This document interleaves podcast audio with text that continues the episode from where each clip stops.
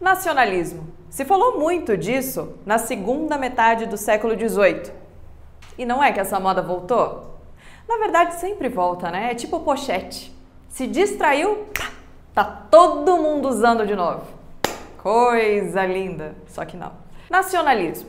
Chegou a fazer sucesso no século XX e agora, no século XXI, tá aí de novo. No Brasil e no mundo. A gente precisa entender isso. É bom? É ruim? Não é nenhum dos dois. Eu sou a Gabriela Lisboa e esse é o My News Explica.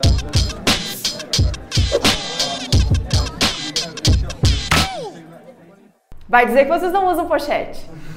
Todo mundo riu. Nacionalismo é aquele sentimento profundo de amor à pátria, sabe? Mas não é só, ah, eu amo meu país. É mais do que isso. É, digamos, um amor além da conta, tá ligado? É achar que o país é o melhor do mundo. Que país? Bom, aí depende. Pro nacionalista japonês é o Japão, claro. Pro nacionalista húngaro é a Hungria. Pro nacionalista burkinense é a Burkina Faso. Pro nas... Ah, tá, vocês já entenderam. Enfim, cada um gosta do seu. Para explicar melhor, vou contar com a ajuda de dois especialistas. O professor Odilon Caldeira Neto é doutor em História, professor de História Contemporânea da Universidade Federal de Juiz de Fora. Ele estuda os neofascismos, radicalismos, cultura política. O outro é o professor Marçal de Menezes Paredes. Ele também é doutor em História, professor da PUC do Rio Grande do Sul e estuda a construção das nações e dos nacionalismos. Tenho certeza que eles vão explicar nacionalismo melhor do que eu. Não é desde sempre que o mundo é dividido em nações. Não é desde sempre que as pessoas acreditam que ter uma identidade nacional é a coisa, é, digamos assim, é o solo, é o, é o, é o, o terreno simbólico da sua própria uh, existência no mundo.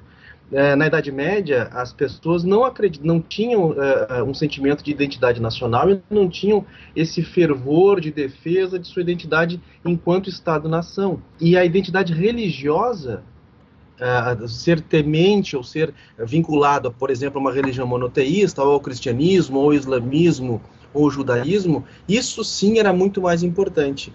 E isso acaba sendo depois migrado, transferido para pensar o vínculo com o Estado Nacional. Isso, do ponto de vista moderno, a gente pode localizar lá em torno da Revolução Francesa.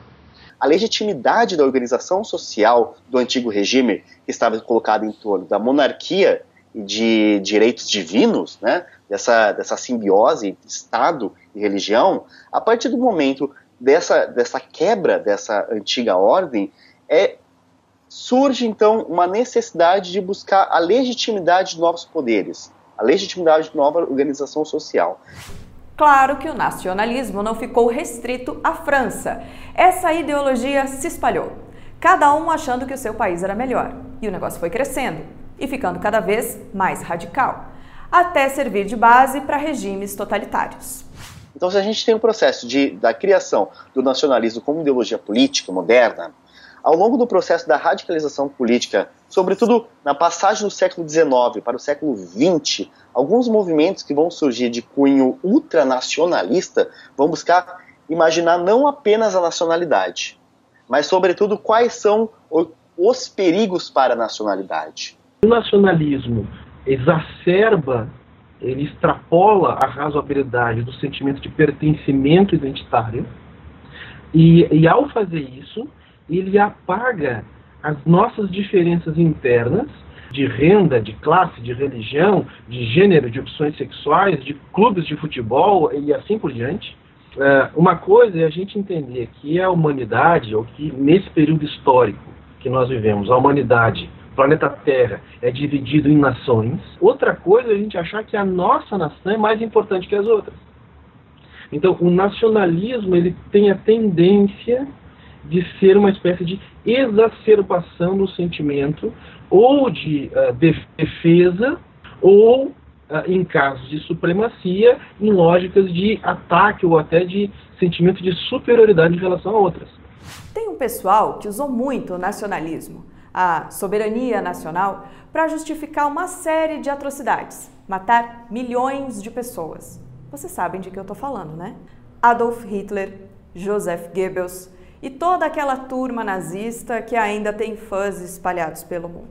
Então, o totalitarismo, o fascismo, o autoritarismo tem como uma base fundamental o nacionalismo, porque se imagina uma, uma região específica, se imaginam fronteiras específicas, mas também se imaginam indivíduos que fazem parte dessas fronteiras, que fazem parte dessa nação, que fazem parte desse Estado. Então, os organismos, as organizações, as ditaduras, os movimentos autoritários, fascistas, para citar um exemplo, eles buscam não apenas imaginar a identidade nacional, mas também resolver os perigos a essa identidade. Muitas vezes o, o nacionalismo ele é interpretado exclusivamente como ideologia política à direita, né? Como traço constituinte de, de ideologias ou de movimentos políticos à direita. Isso, isso não é uma verdade. Afinal de contas, se a gente for pegar algumas ditaduras de esquerda, ou mesmo alguns regimes é, políticos democraticamente eleitos de esquerda, é, é, traços patrióticos ou nacionalistas são comuns. Seja os, os, os regimes uh, totalitários e autoritários à direita, seja os regimes autoritários e totalitários à esquerda, tendem a fazer uso desse jogo de que existe um povo só.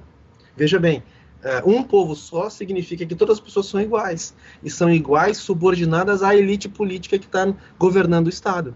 Tanto o autoritarismo à direita como à esquerda começam a fazer esse jogo uh, calando as vozes dissonantes internas aos países. Ou seja, uh, os, o nacionalismo radicalizado acaba funcionando como uma ferramenta política muito eficaz para uh, atacar de maneira, às vezes, escondida ou de maneira maquiada a democracia, aplacando, atacando as vozes discordantes no sentido de construir uma espécie de liderança uh, sem qualquer tipo de, de voz discordante. E aqui no Brasil? Sim, o nacionalismo chegou aqui. O nazismo também, mas eu falo disso em outro vídeo. Quer ver? clica aqui em cima, ó, nesse retângulo aí, que você assiste, mas depois que esse terminar. O nacionalismo chegou aqui logo depois da independência. Parênteses. A independência, você sabe, né? Lá em 7 de setembro de 1822, quando Dom Pedro I, primeiro no Brasil, em Portugal ele é quarto, quando ele gritou independência ou morte lá no Rio Ipiranga, que foi um teatrinho, mas foi o que ficou para a história. Enfim, Garrone já vai puxar minha orelha, porque, mais uma vez, eu perdi o foco, eu amo parênteses, vamos lá, fecha parênteses, segue o barco. Professor, como foi o início do nacionalismo no Brasil? Quando a independência do Brasil é, é, é proclamada, no início do século XIX, Uh, nós não tínhamos exatamente um, um, sentimento anterior de identidade nacional. As pessoas, e sobretudo as elites, eram muito mais regionalizadas. Depois é o próprio Estado-nação brasileiro que vai construindo a partir uh, da literatura, a partir do teatro, a partir da música e depois, de uma maneira mais forte, a partir da educação nacional, critérios que vão criando uma espécie de baliza, de referências, uh, onde as pessoas acabam se identificando não como gaúchos, pernambucanos, baianos, mas como brasileiros. Mas não pensem que ele ficou lá no pós-independência, na República.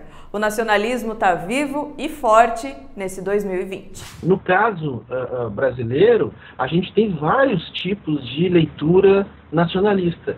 Agora, recentemente, uh, nos últimos anos, fica mais evidente, por óbvio, a, a, um nacionalismo mais à direita, ou até poderia dizer de extrema direita, que acaba colocando uma lógica como se o Brasil acima de todos, como se houvesse uh, um, um, uma espécie de povo sagrado do qual fosse necessário defender em relação a ameaças exteriores.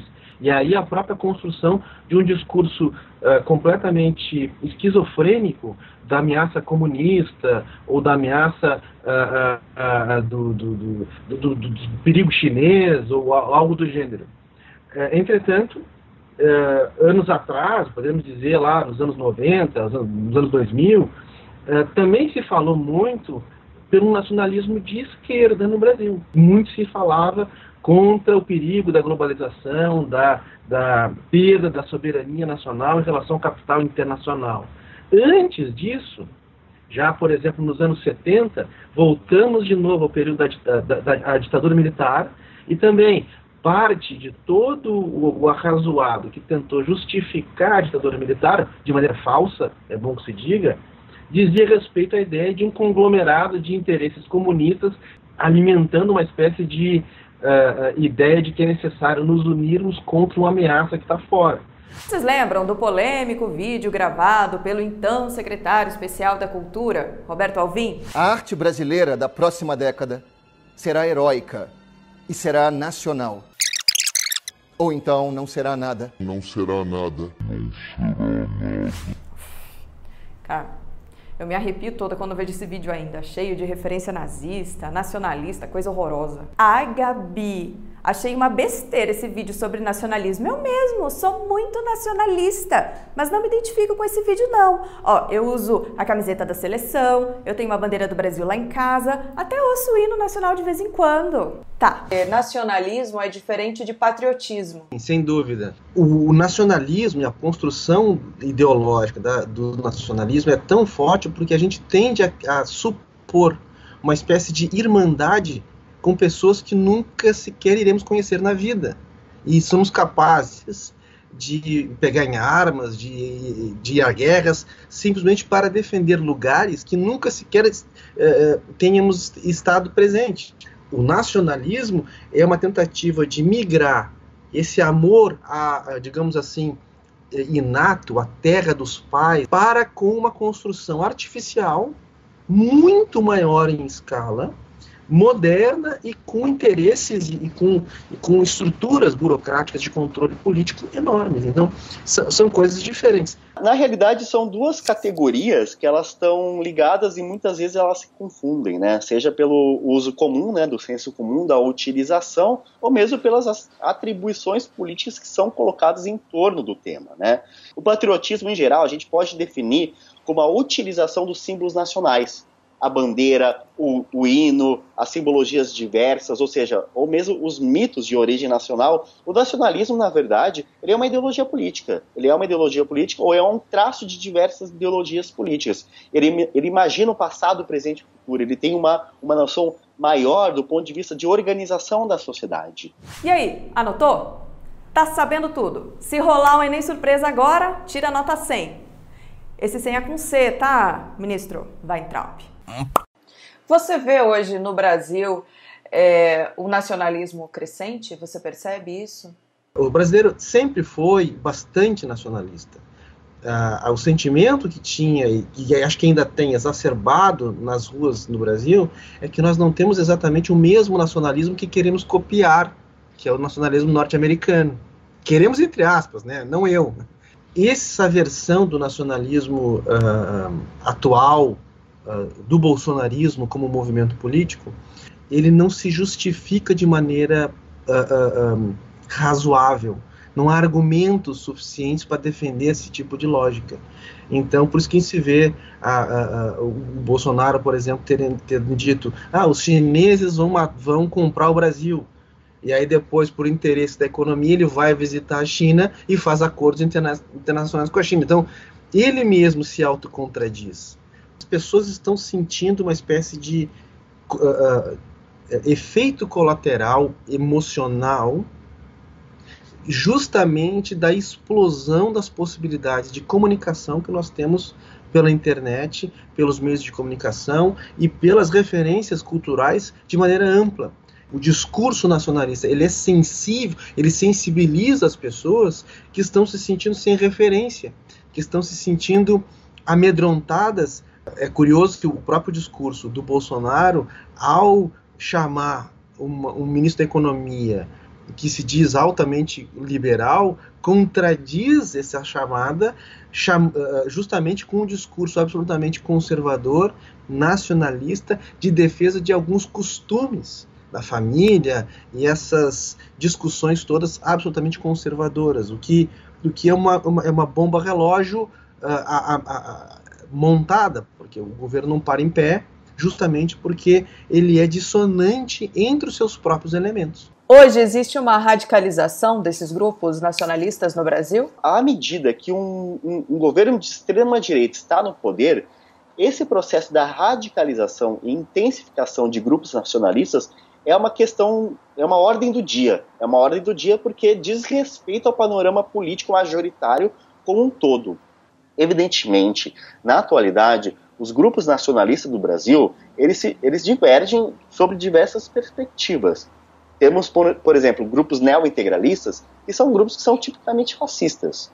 Há grupos bolsonaristas que se enxergam como nacionalistas ou simplesmente patrióticos e têm uma noção de nacionalidade, ou pelo menos uma noção de organização política que não é a mesma de outros grupos da extrema-direita. O que congrega? Grupos são diversos, de intervencionistas militares a neofascistas a grupos bolsonaristas. É a leitura que o nacionalismo ele deve ser uma política de Estado, uma política de Estado educacional, cultural, social, eventualmente religiosa, mas uma política de Estado que deve servir para uma leitura conservadora da realidade brasileira. Enfim, alguém me conta aí nos comentários. Aproveita para dizer se gostou, se entendeu. Já dá um like, se inscreve no canal, a gente se vê de novo na semana que vem. Até lá.